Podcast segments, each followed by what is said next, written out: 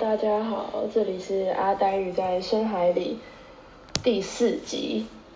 ，EP 零四一月的烂伤。对，终于有机会可以来录制新的一集，而且距离上一集居然已经是三个月前吧，十、十一、十二，好可怕！就是我居然隔了三个月才录新一集，就是证明了我这个人真的是说。拖延症很严重，然后做事又只有三分钟热度。想那个时候在看视网膜，眼球中央电视台那个视网膜在做 podcast 时候，他就做了三集，然后他就放弃。然后那时候就想说，哦，怎么那么烂呢？然后 原来我跟他一样，就是也是一个只能做三集的程度。而且我的节目就是还是一个就是没有知名度，然后没什么营养，也没什么内容的东西。对，那。其实好像只是讲话讲给朋友听的那种感觉吧。那这一集呢，就是我们来到了二零二一年的第一集。二零二一年到现在，我今天录的时间是二零二一年的一月十八号，已经来了，已经来到十八天。那其实这十八天以来，我是没有感觉到我的生活任任何的变化。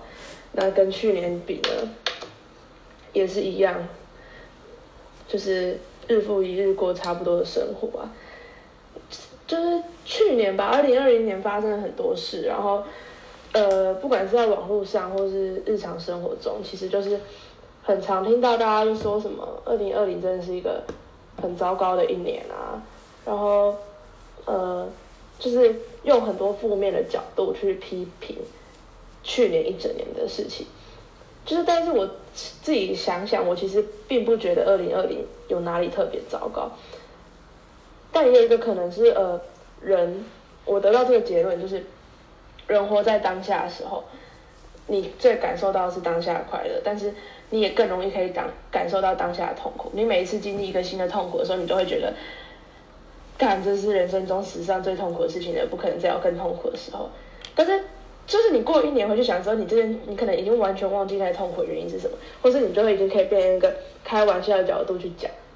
那也不是说那个痛苦不不值得一提，而是你用一年的时候，人的脑袋就是很喜欢去美化东西，就是经过时间的淬炼，我们就会去以为以前的事情是好的，然后包含还没有到来的事情，就是因为还没有发生，我们也是总是会去想象一个很虚幻的景场景，然后。不一定是好或坏，可是我们脑中的未来一定跟真正的未来一定会是不太一样的。对，反正人类就是很喜欢胡思乱想，然后本来就有这样的特性，所以我就觉得说，嗯，真的不能那么武断的去讲去年真的是特别糟糕一年或什么的。然后还有一个，我想了下，比较容易被认为。很糟糕的，大概应该就是两个原因吧。第一个就是武汉肺炎，所谓的 COVID-19 或者新冠状病毒，随便你喜欢怎么称呼就怎么称呼。然后第二个应该是大家都一直觉得去年好像有特别多的人过世。那嗯，我自己很喜欢听瓜吉的节目，然后他在每年的年底的时候都会做一个节目，叫做二零叉叉年的离开人世的文化英雄。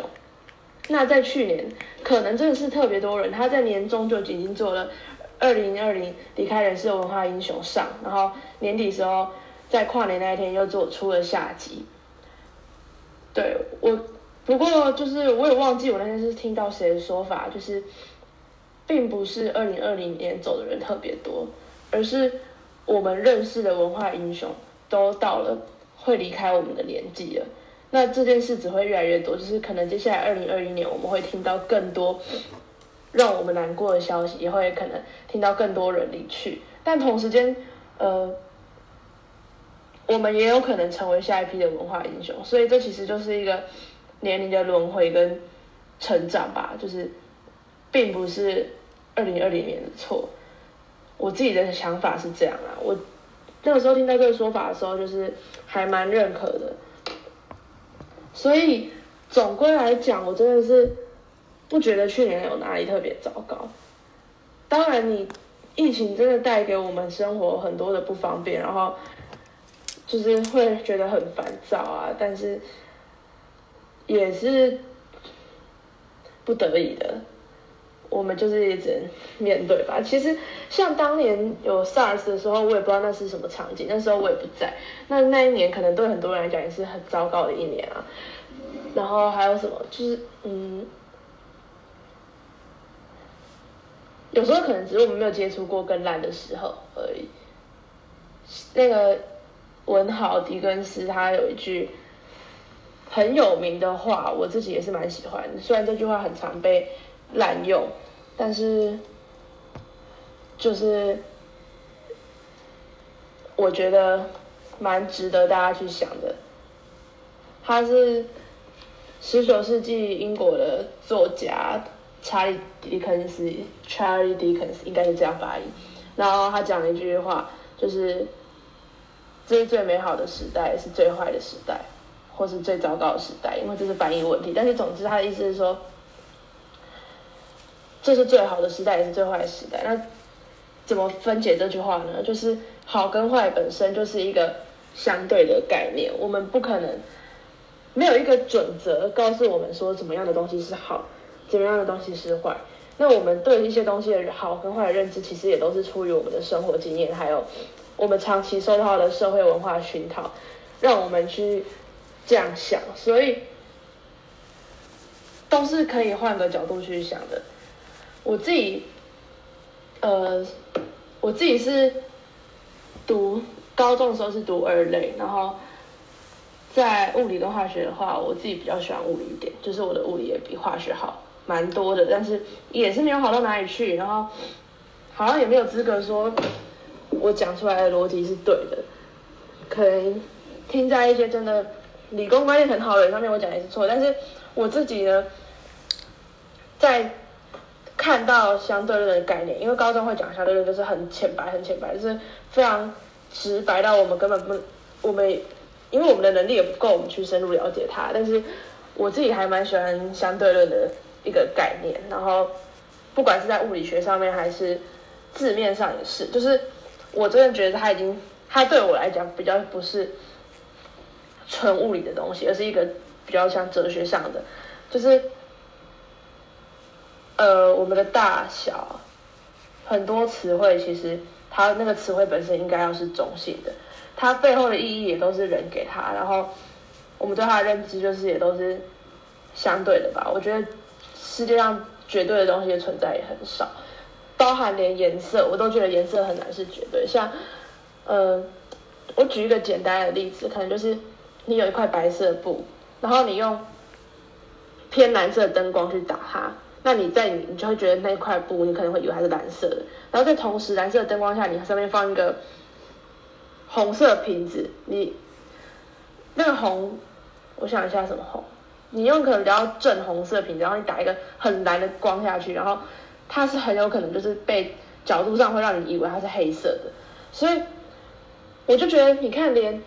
这种我们会以为它是可以直接连接到我们名字上面的东西，都有可能会是错误的。那我们为什么那么喜欢用标签去定义一个人，或是定义一件事情呢？对，所以我就觉得是非善恶都没有明确的界限啊，然后，呃，也不应该要有绝对的立场，包含，乐色啊，乐色听起来像负面，但是我不知道乐色也可以，也是有机会被转换成它就是其他的用途，所以。我觉得可以留给大家去想的一句话，放在二零二零年，就是这是最好的时代，也是最坏的时代。狄更斯的《双城记》里面的，应该是我记得是就是书翻开的第一页那种小标吗？那叫什么卷头语那种感那种东西。我自己很喜欢这句话，但这句话也是很常在现在这个资讯泛滥的时代被大家广泛的滥用。那。二零二一年呢，我不知道大家的二零二一年是怎么开始的。我今年是应该是第一次去朋友家跨年，然后也是跟一群好朋友，然后我们也没有做什么事情，就是很单纯的就是吃晚餐，然后看烟火，就这样跨年。但我其实以前每一年都大概是这个样子。我跨年的方式大概很非常简单，就只有两种，一种就是窝在床上，不对，窝在棉拿着棉被，然后坐在电视前面，然后感受那个温暖，然后就是看。我都看日本的 NHK 的红白，我们家习惯看日本节目，然后因为日本时间早比小时，所以我大概每次都是看到十一点的时候，就日本就已经在跨年了。那我就跟日本人很开心跨完年，然后看着每年他们都去敲钟，就是他们是放烟火这种感觉很现代很潮的事情，是在涩谷跟元素的人在做的。但是就是整个传统的日本文化，他们是会去庙里面拜拜跟敲钟。对我每年就是看着那节目到那边，然后大概到。十一点十五分，台湾时间十一点十五分之后我就切，可能就是切到台湾电视乱转。但是像这几年五月天演唱会就会有直播，我就可能会转开五月天演唱会听直播。那今年的话，我是瓜吉，因为刚好都在礼拜四播直播，他也有一个跨年直播，就是离他今年就是做离开文人世的文化英雄这个题材，我就也有听了一小段。然后大家都是这样，我的跨年都是。很居家、很宅、很温馨的这种模式，然后都是吃火锅，然后在如果是在家的话，我们家都会吃寿喜烧。对我自己很喜欢吃寿喜烧，它是少数我觉得它很甜又很咸又很好吃的东西。我自己蛮喜欢重口味跟一些就是甜跟咸的东西都很喜欢吃，但是哦，这个要讲到说，大家都会以为。大家听到台南人第一个反应都是很爱吃甜吧？那身为台南人，就是北漂到台北读书的这段时间，也是一直动不动被别人问说：“哎，你是不是要喝全糖的啊？然后你的饭里面要不要加糖之类的？”我其实觉得超烦的，因为我自己没办法忍受一些东西很甜，就是我觉得它不该甜的东西就不该甜，然后我觉得它甜的东西它就应该要甜。但是饮料是我很难喝甜的东西，因为我觉得超恶心的。一定要喝甜，我就会觉得是糖水。然后是糖水，我就会觉得很要做健检，你要去拉肚子，然后逼你喝糖水那种感觉，超恶心的。到底为什么要这样？然后因为如果是果汁或是真奶，就是我觉得那些东西本身就会甜的，不需要再额外加糖，真是哦超恶。但是呃，我想想什么东西我觉得本来就要甜的，酱油膏。来台北之后就发现台北的酱油膏居然真的有咸的，真是颠覆我的想象，好可怕。好。回到干寿喜烧跟跨年的话题，就是寿喜烧是我觉得咸甜咸甜又很好吃的东西，而且它是一个很有冬天印象的东西。那我自己是一个不太怕冷的人，然后我很沉迷于着迷啊，着迷于各种冬天的意象。我很喜欢下雪，然后超喜欢看圣诞节电影，然后听圣诞节音乐，就是我只要。二十十二月二十五号圣诞节嘛，我每年在从十二月开始，我的手机就是全带，就是我每天戴上耳机听都是圣诞节的歌。然后这边给大家讲一个小知识，或是其实可能很多人都已经知道了，就是日本人圣诞节的时候，他们习惯吃肯德基跟草莓蛋糕。那个草莓蛋糕是这样，它是那种白色奶油包覆的那种戚风蛋糕，就它里面是简单的蛋糕体，然后包满白色彩的。白色奶油，然后上面放一颗草莓，就是很简单，然后超可爱，然后再吃炸鸡，这是一个超不营养，但是整个就是圣诞节到爆炸的一个组合。我今年就是自己在台北，我就觉得我一定要自己完成这件事情，然后就去找，结果就是那天也是没有吃到草莓蛋糕，就超难过的。结果我一直到很后来，我才发现，原来我宿舍楼下星巴克就有卖草莓蛋糕了。真是气死，哦，然后跨年跟圣诞节这两个对我来讲它是很重要，然后会觉得很温暖的节日，也是我会特别会想要在那天做一些很仪式性的东西，甚至我对他的喜好，就是我会觉得一年中十二月是最幸福的，我从十二月一号就是整个人心情就会超级好，然后就是每天都是觉得哦好温暖好开心。那个氛围就是，你要说是商人营造出来的意象也好啊，那我就是心甘情愿的被骗吧，就是 很喜欢这种有点浪漫色彩的东西。但可是讲到浪漫，二月十四的情人节我就反而没有什么感觉，三月十四白色情人节也是没什么感觉。情人节来讲的话，我可能还会更喜欢七夕一点，不知道是不是跟我喜欢星空有一定程度的关联呢？我不知道大家都怎么想的。现在其实有一听说好像每个月十四号都是情人节吧，好可怕。我其实很不喜欢看到人家过情人节，这听起来很像什么反社会跟 就是单身的愤怒。但是我只是觉得，如果你有一个很爱的人的话，你为什么只有在情人节的时候才要证明你对他的爱呢？不觉得很吊诡吗？他就变得很很荒谬哎！你为什么只有二月十四号的时候才要送他东西？那你不能？二月十一号的时候送他吗？或者你不能十一月二号送送他吗？到底意义在哪里？那你们在一起，那你好，那你为什么不要把交往纪念日定成你们的情人节？还是说你其实只是想收东西，所以你就是哇，我二月十四号要礼物，三月十四号也要有，这个就是哦，我不能真的不太能理解啦。对，那好，回来跨年的话题，然后接到我们今年的一月，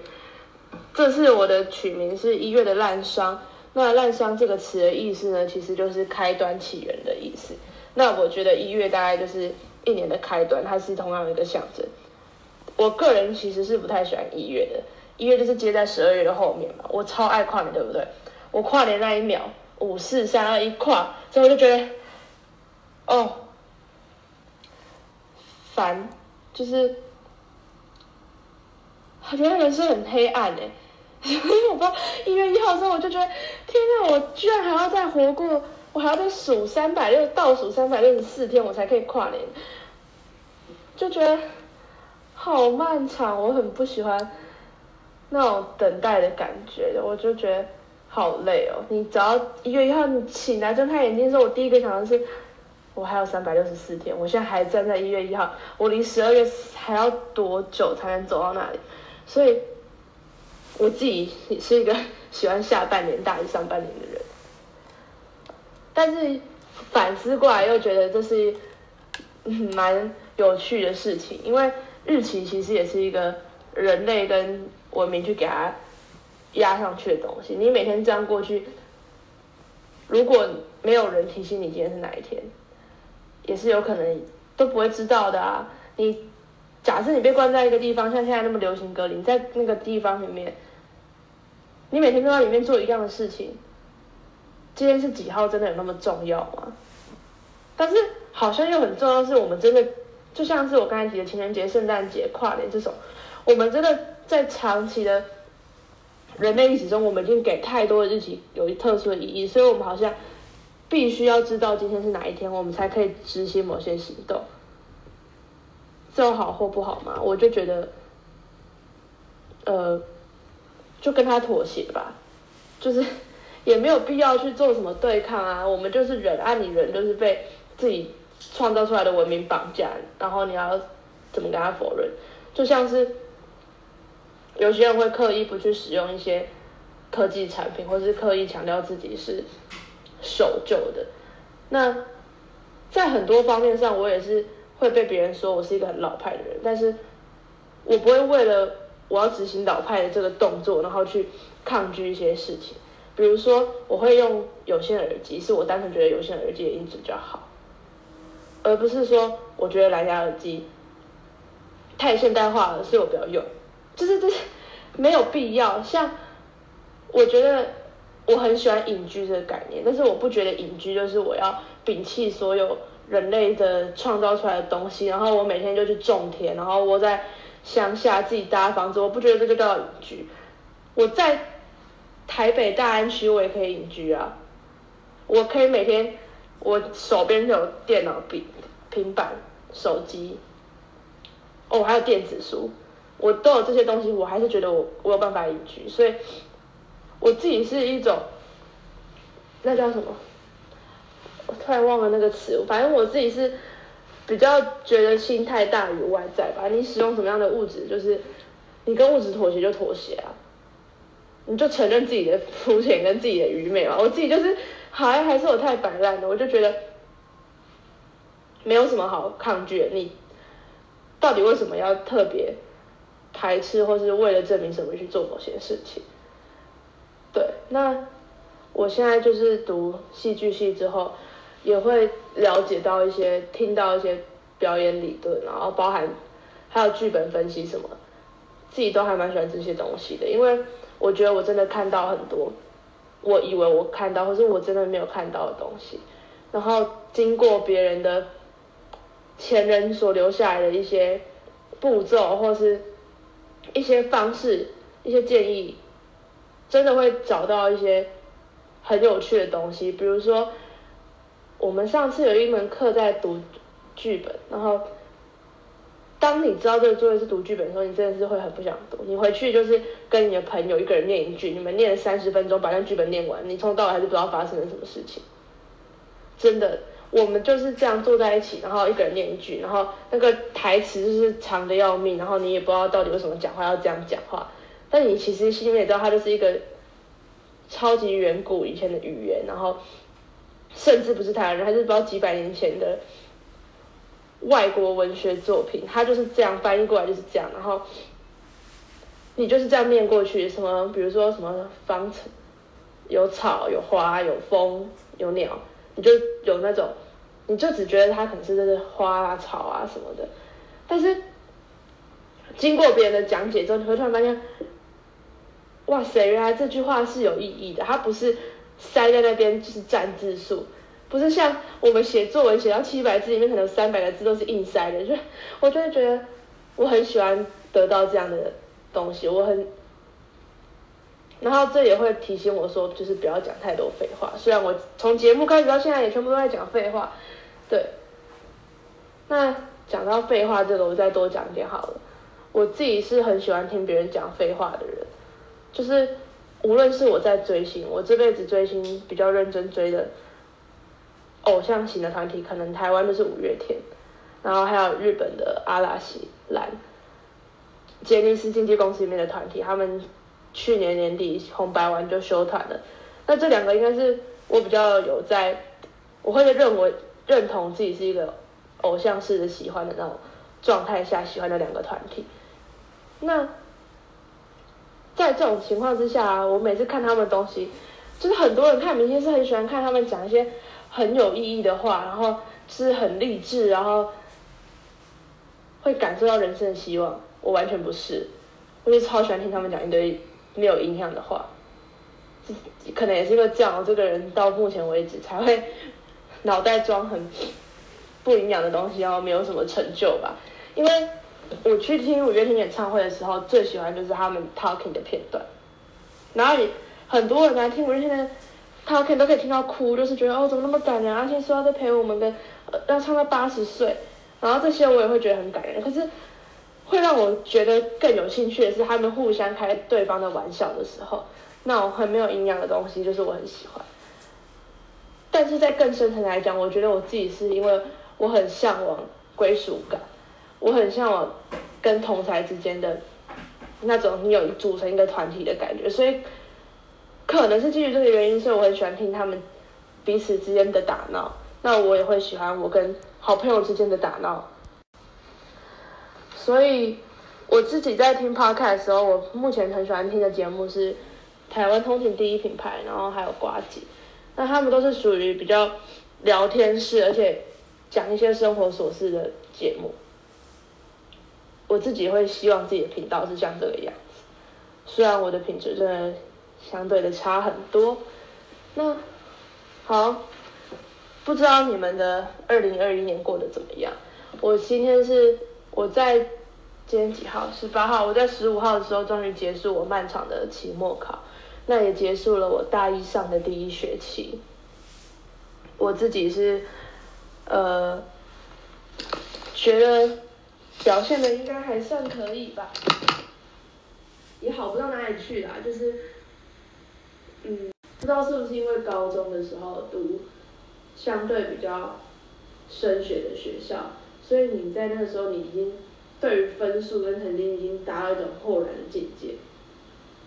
不知道这样讲可能会会不会被听其他人听见可能会很想打我，就觉得说，哎，你是不是高中很混啊，没有在读书？倒不是说这样，而是像我高中的时候，我数学老师他是每天都有小考，每天真的是 every day，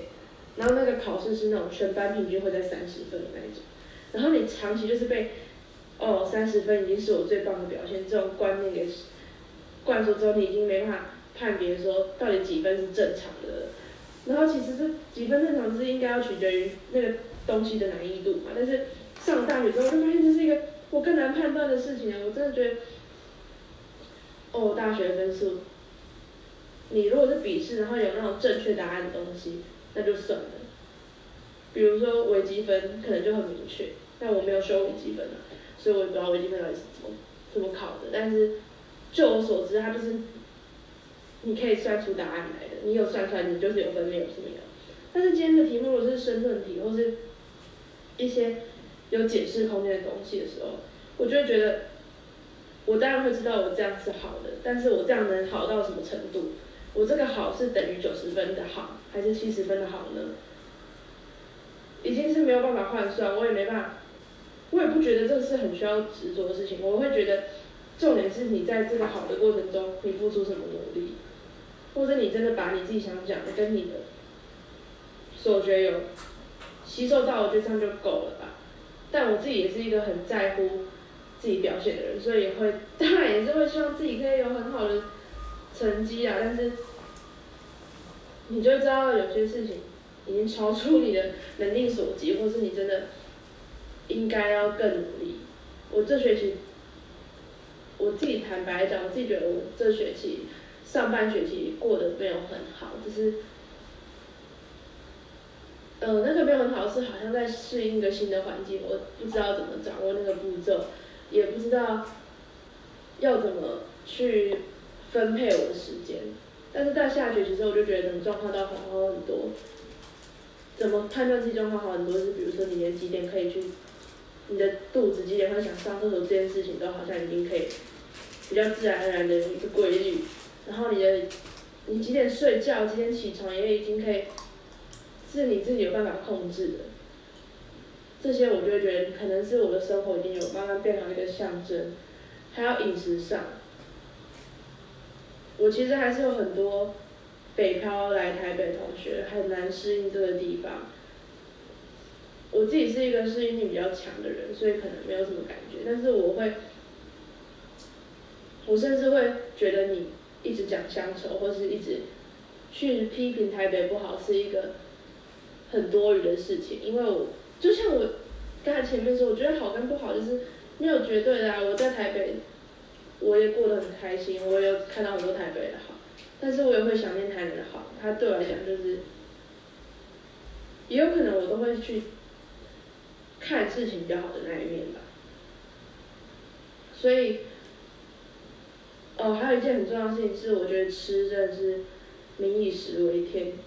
所以只要我能够解决食物的问题。我的整个人的状态就会好很多。那在台北就是我已经可以很发展出一个台北美食清单，然后也很励志于找出台北美食，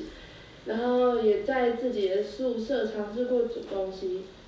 所以就过得还蛮 OK 的，对啊。那台北硬要说哪里比较烦躁的话，我觉得应该是下雨天。雨天的冬天真的是很痛苦，特别是我还要从戏馆骑脚踏车回宿舍，我就会觉得很厌世。就是我在骑的过程中，然后我又是一个高危险驾驶，完全就是三宝，我就会觉得我真的是给别人添麻烦，我在给这这个整个校园，然后给自己找罪受。那个过程我就会有小小的不愉快，然后也会同时很想念、很想念、很想念日本的冬天。虽然在这个疫情下，可能真的要很久之后才能去日本了吧，就觉得原来是你可以想念一个很陌生的国，一个也没有陌生，其实跟日本也很熟。应该说你会想念一个异国，这是一件很神奇的事情。我也会想到，真的是一个被皇民化的人类，很可怕，对。但上生活管理来讲，我先讲一些。回到我们这个 podcast 的主轴，我们来讲一点译文上的东西。今天呢，来跟大家先分享的，呃，我想一下从什么东西开始，我们从电影开始来好了，然后再进入书的环节，因为我这这学期真的看的书真的是少之又少，已经跌破新低了吧，然后也可以跟大家讲一下戏剧的部分。但是我也觉得我看的戏剧也还好，所以我们顺序还是先从电影开始好了。大家，我先喝口水。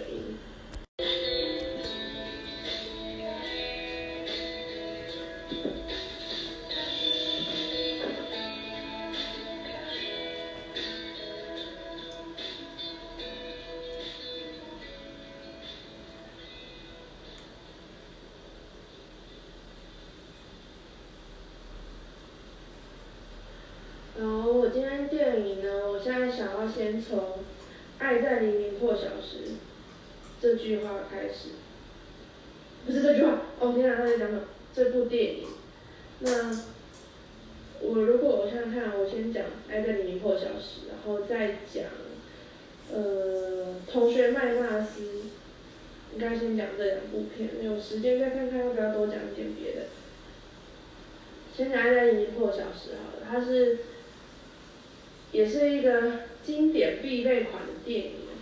它是有所谓的三部曲。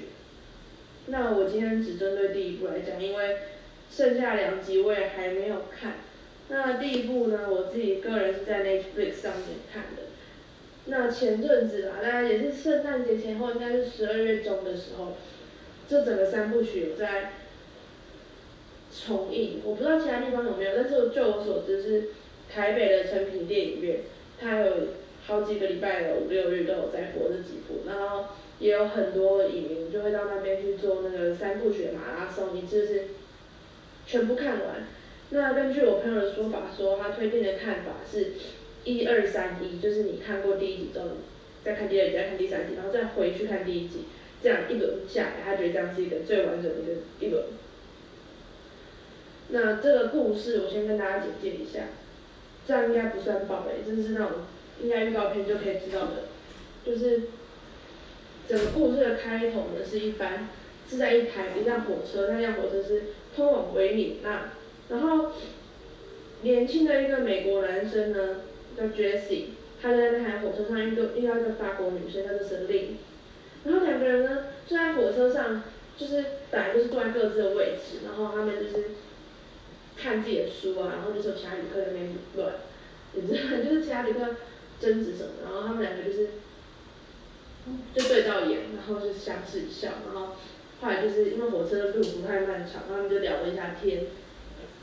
然后也是从聊天过程中，那个男生后来就约那个女生下车，然后他们两个人就在一天的时间内去了解彼此，然后。在那个城市里面这样绕绕来绕去，就是散步，就是很浪漫吧？我自己觉得是一个很浪漫的行为，跟很浪漫的电影。它整个它的事件本身是有打中我的，就是我也会去想，假设我今天从呃不知道哎台北吗？不要台北好了，我可能从台南出发，我就搭台铁，而且我坐。不知道做什么好，随便我坐莒光号好了。然后假设我原本的目的是台北，然后我就这样坐在火车上，然后突然有一个人问我要不要在台中下车，跟他去台中一日游。然后我们两个人可能在火车上聊了一下天，然后我的时间上其实并不是就是是来得及的，那我可能就会真的下车跟他去台中一日游。就是这整件事情听起来是一个我觉被我认为浪漫很浪漫的一件事，但是那部片我觉得之所以没有让我那么着迷的很大的原因是，男主角我真的不行，女主角我也不太行，啊，就是他们两个人的，我不能理解他们，呃，应该说我觉得他们的行为都是好的，然后也是浪漫有趣的，但是他们两个人之间的感情已经不是。怎么说呢？是，我可以理解很多人向往，但是我看到的时候，我没办法感受到，它不是一个我会觉得快乐的东西。对，他的过程呢，两个人就是他们去对很多不管是译文啊、哲学啊，都各自有各自的见解。那这样的谈话我自己也很喜欢，但是他们两个其实是我觉得是非常不同的两个人，然后在观点上也有很大的相似，但是即使这样，他们还是就是呃。要说是为了对方妥协吗？我不知道哎，但是他们的争执，我就觉得不够争执，还是是我太喜欢跟别人争执了。我不懂他们为什么有办法，呃，我会觉得那个女生或那男生彼此的都没有在那个过程中达到我喜欢、我想要得到的快乐吧。我觉得意见不同是。很正常的事情，也没有什么不好，但是我会觉得那个火花可以再更精彩一点，而不是哦哦，我觉得是这样，哎，你这个人怎么那么讨厌啊？啊，你觉得这样哦？哦，好啊，那嗯好，那我们进入下一个话题吧。什么鬼？就是好了，我会不会被你打死啊？就是还是觉得我这个人怎么那么机车？但是对啦，我就是这样，而且。最主要可能是因为他们那些探讨译文跟哲学部分，两个人都没有打，都没有跟我有共鸣吧。他们两个人的论点都有一些我很喜欢，然后有一些我就觉得到底是真的是 bullshit 那种感觉。而且我就觉得哇，我也蛮喜欢他们分开的方式，就是那种约定啊，然后什么的，但是。呃，客观来讲，我觉得它是一部经典的爱情片，也是很舒服的、很温暖、很适合在冬天观看，所以我也在这边推荐给大家，也觉得它是一个很十二月的电影。但是主观上来讲，我就是真的没有到那么的喜欢。后面两集会怎么样，我不知道。听说好像大家最推的好像是第二集吧。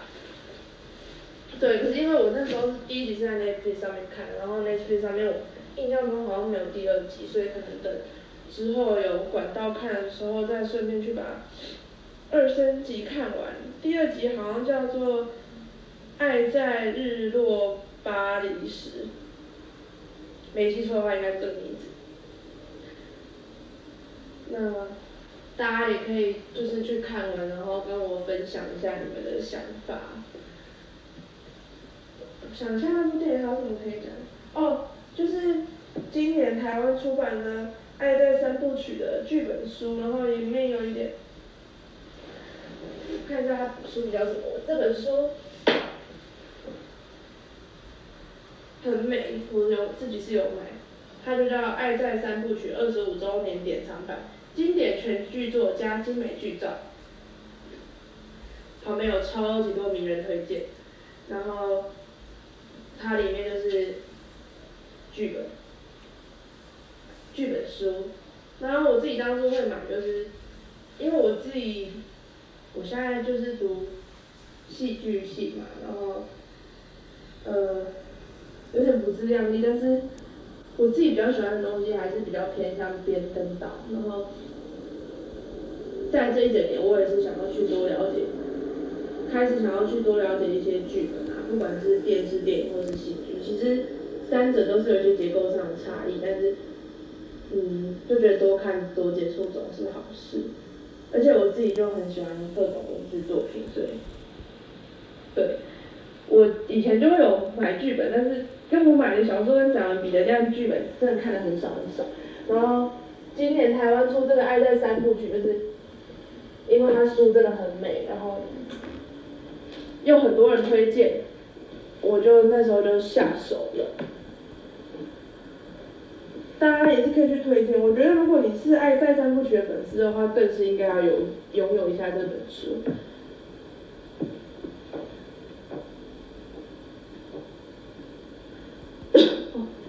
哦，我原谅一下我的声音。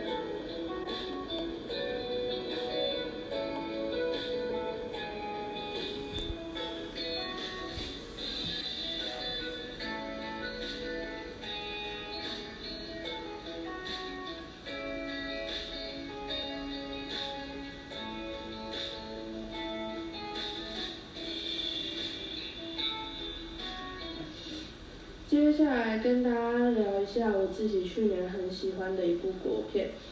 黄信尧导演的《同学麦纳斯》。那呃，我还是没办法武断的说它是去年我觉得最好的国片或什么，因为我真的去年看的电影也很少，少的不得了，所以呃，只能说我自己有看，想一下我看什么，我有看《怪胎》。然后消失的情人节，然后应该是同学麦纳斯，对啊，好少，这样只有三部。那自己三部里面，我自己的确是最喜欢同学麦纳斯。那同学麦纳斯呢，有得到第五十新届金马奖的观众票选最佳影片，还有最佳男配角跟最佳美术设计。呃，我自己去看这部片之前，其实没有很大的期待，可能是因为。大佛就是黄他们的导演黄信尧导演，他的前作是大佛普拉斯，那大佛普拉斯比较没有打中我，所以我就会对他有点戒心嘛，就觉得说哎，他不会跟大佛是同一种同一种路线，那我可能就不太想要去碰，因为或是说我碰了之后会觉得又是一种觉得他不错，但是没办法让我很爱，所以我就看的时候就是有点。抱着这种既期待被怕又害怕受伤害的心情去看的，那就是大佛已经大概是想一下哦，差不多三年前的作品了吧。那我觉得那一部在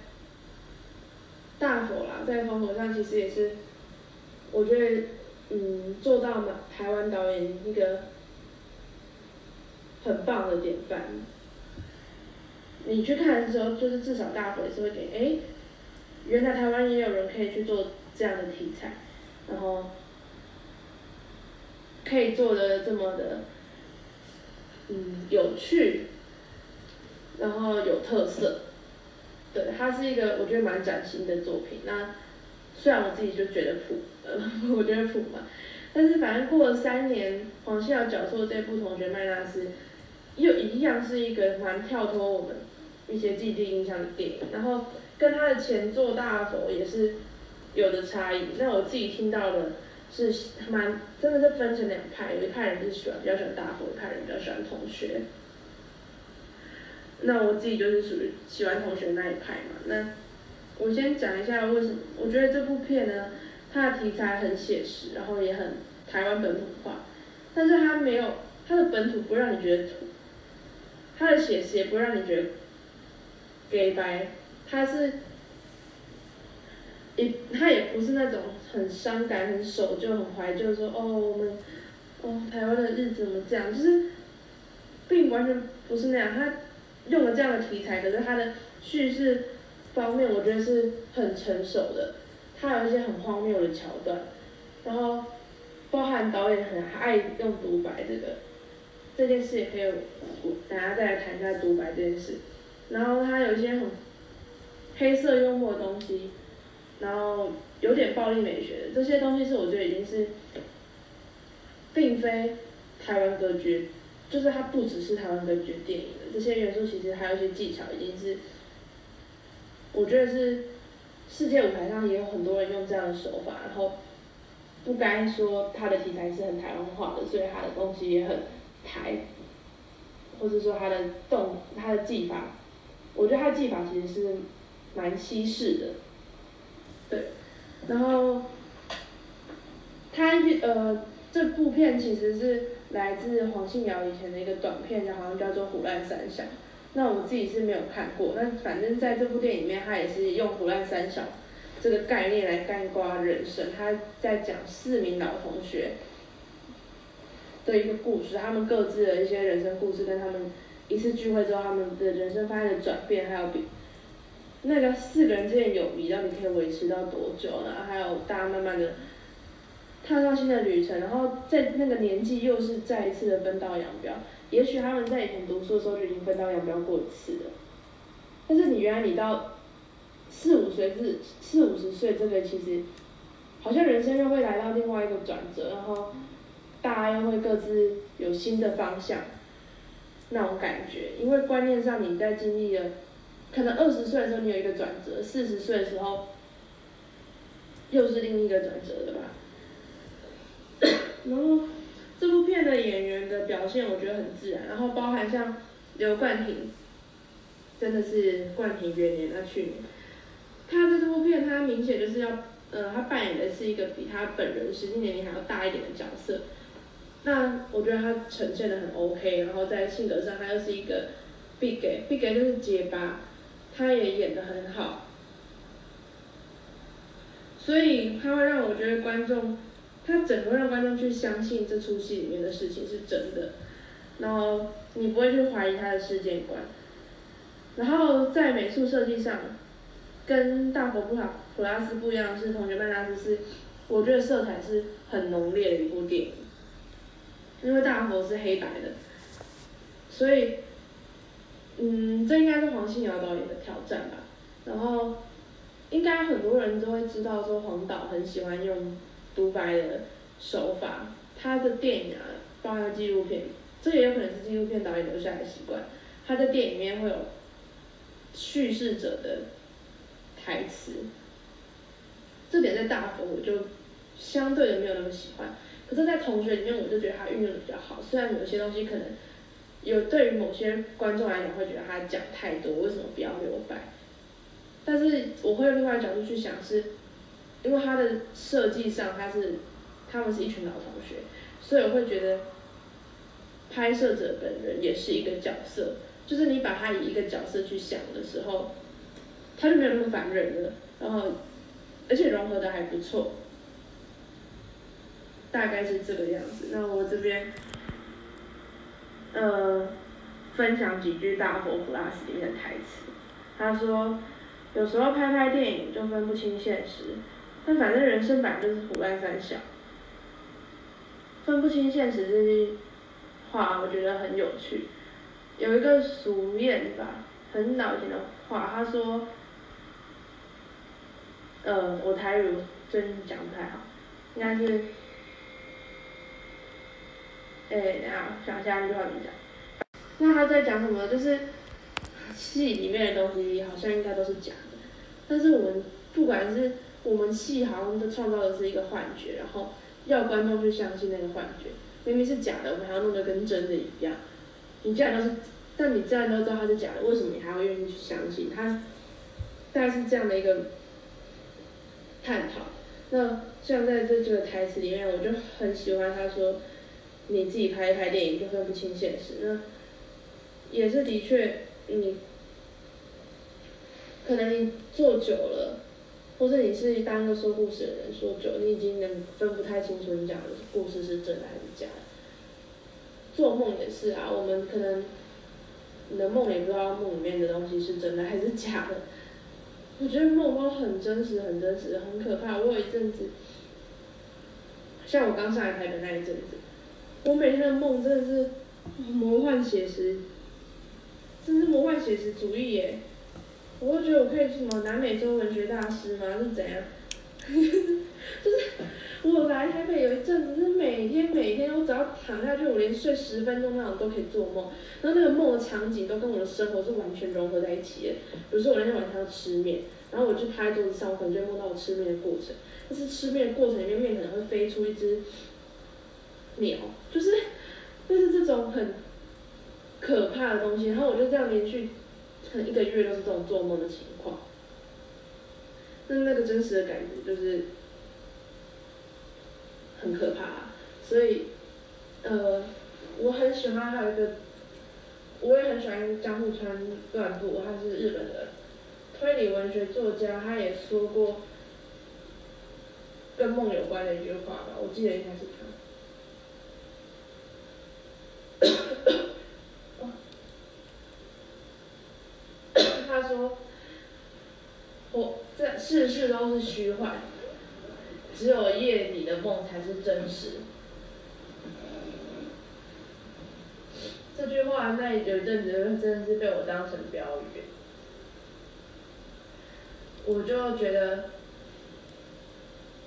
搞不好真的有个平行世界或什么鬼的，就是我们其实现在都在别人的梦里面嘛。对，梦的印象是。呃，也是很被广泛运很被滥用的一个意象，但是就算被它被大量滥用，我也还是依旧很喜欢的意象，对。然后想同我再念几句同学们老师的台词，还有两还有几句我也很喜欢。他说，我们花很多时间找人生的答案，但也许答案的本身就是一片混沌。我这这句话真的是解脱哎，就是你，呃，答案这种事不应该是我们去找，而是你自然而然去做出一个答案，而不是找到一个答案。它不是放在那边等着你去看到它，而是你经过很多事情之后，你就会自己有一个答案。它应该是，呃。被你创造出来的，而不是被你找到的。然后还有一句是，烟点到最后会变成烟灰，人也一样。然后，呃，就是因为大学就是成年嘛，然后十八岁就会有，其实是应该说十八岁之前就有人在抽烟，只是十八岁是合法抽烟。那不管是。学校什么，就是我也有认识的人，里面是就会有抽烟的习惯。然后我过去是看到一篇文章，他在讲说，那个人他就在写烟跟烟，一个是卷烟那个草布的烟，一个是烟火的那个烟，然后还在分析这两个字，还有那个烟什么，就是你抽完一根烟的那个过程。我就觉得这是也是一个文字很奥妙的地方。草布的烟呢，就像这句话，烟点到最后变成烟灰。这个前面的烟就是那个草布的烟，可是烟灰的烟是火布的烟。所以，它是，它两个东西是有相连的，但是又不一样。我就觉得太酷了吧，但是它是不能误用的，你不能把后面那个烟搬到前面，然后那个烟搬到后面，它就是意思就不对了。好，反正就是这种时候，我就会觉得。嗯，文字真的很奥妙，而且我也会，就是也是像这样这句话，就是刚才我觉得这句话写的真好，他把这两个字，然后音你同样的音，但是它意思不一样，然后写出来字也不一样，然后它还有它必须摆放的位置，然后它又可以合理成一个逻辑，然后甚至再从这个烟去比喻人生。我那时候听到看到那句话的时候，就觉得 Oh my God，真是写的太好了。可能我太激动，就是你们可能，就是对，可能。不是每个人都会有跟我一样的感觉，但总之，我会觉得这句话写的很好的主要原因就是这样子。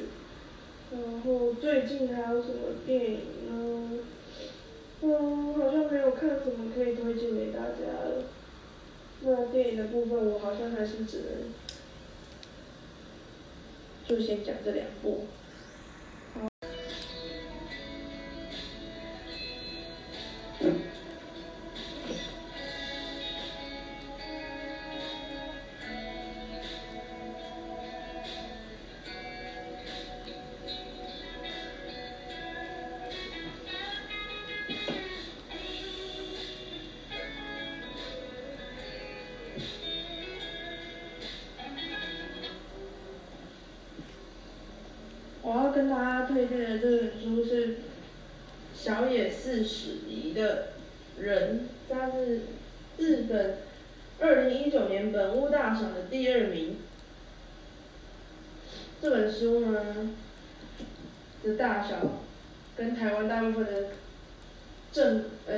应该是怎么讲？也传统吗？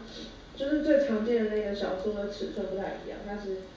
可能他想要有点日本的书的感觉，所以他做的比较小本，但是又没有文库本那么小本，它在比大概是我看一下，它是两本文库本的大小吧，然后厚度是超级厚的，那时候看的时候四百多页，所以它如果做成文库本的大小的话，我不知道它就是排版要重排啊，但是如果按照现在的格局就直接变文库本，它要变八百多页，然后就会变超级无敌厚，也是蛮可怕的。它，但是它排版上算松，所以你读起来不会觉得眼睛不舒服。那这本书是我最近来讲，会让我觉得页数很多的那种长篇小说，因为我已经很久没有看这么厚的书了。但是我不知道如果把它排版压一压的话，它会其实量呃没有很多，不知道它到底是多少字。但在读这本书的过程，我大概花了应该一两天的时间就读完了，没有，呃，对我来讲不算快，可是因为我都是抽空读的，所以，嗯，大家可以去算一下，真的是不会读的时候，你不会觉得有什么压力。然后这本书呢，就是他在讲的是，呃，一个年轻人他在大概二十岁的时候经历人生的转折，然后。他在讲孤独跟悲伤这件事情，但是他少数读这个议题讲起来不会让我觉得很不舒服的，因为很多孤独跟悲伤都会让我觉得很硬要，或是过于沉重，或是过于励志。然后这本书的书标上面也写的很励志，但是他在给你的，他常常写什么？呃，你的努力就会被看到啊，你不是孤零零一个人，就是看起来也还是很很励志嘛，但是。他你在读的时候，他的内文都是用非常真实的方式。那个真实不是说暗黑的那种真实，是很符合正常人的现实。然后你也不会觉得主角像个热血漫画那种主角一样，就是那么圣母啊。他的确也是个性比较好，但是你不会觉得他太过虚幻。然后他的整个过程都描写，他就是一个遇到困难的年轻人，然后。他自己找到一个年轻人在这世界上活下去的方式，简单来讲就是这样。然后我觉得读的时候还蛮容易得到力量跟找到共鸣的，他会让你，而且用字很朴实，所以整个阅读的体验是很舒服的，然后不会有什么压力，然后里面也没有那种，呃，它也没有很华丽的场景，也没有很有压迫感的内容，它一切都是。充满了一种日常的感觉，不管是那个男主角最后找到，算是找到女朋友吧，或者是，然后还有跟他亲戚之间一些纠葛啊，他都是用很非常非常日常化的语言，那种就是你还要在听看你朋友说故事，讲他昨天发生的事情，这样让人会觉得读起来很舒服，所以在在这个新的一年就推荐这本书给大家。然后这次录了好久，差不多要结束了。那到最后的环节，跟大家推荐几首歌，然后就做一个收尾吧。等到下一个月，可以再跟大家多讲一点可能学校生活或什么之类的。现在推荐歌好了，呃，最近我蛮喜欢听一个听台语跟香粤语还有日文歌，所以先讲一些，呃。粤语歌的部分，这是我最近发现的一个团体，叫做 My Little Airports。然后他们的歌词呢，都嗯，非常的有个性，然后内容也都很有趣，然后也蛮多负面的内容的。但是，呃，我这边推荐一首好了，我自己蛮喜欢的一首是《我们一起离开吧》，然后还有《忧伤的嫖客》，还有你说之后会找我。让我搭一班会爆炸的飞机，这几首都还不错听。他们这个团叫 My Little Airport，那他们里面，嗯，这几首我刚才讲这几首里面播放率最高的是我们一起离开吧。对，再来推荐一首，呃，推荐什么嘞？台语歌，台语歌的话，我就是首推伍佰的，然后他有一首歌叫《白鸽》，在新的一年听你会觉得很励志。哦，我按到什么？没事，不小心按到，哦，好可怕，按到不知道什么东西。好，反正就是伍佰的白鸽，然后 My Little Airport，我们一起离开吧，这两首歌。然后最后想再推荐一下一首日文歌好了，就是呃，我推荐艾缪的歌，我不知道那个日文到底要怎么念，但是中文大概就是。跟今天说再见，应该类似这样。对，这是艾米这首歌里面我最喜欢的，这几首歌也蛮适合新的一年听的。然后节目就做到这边啦，推荐给大家这几首歌，谢谢，拜拜。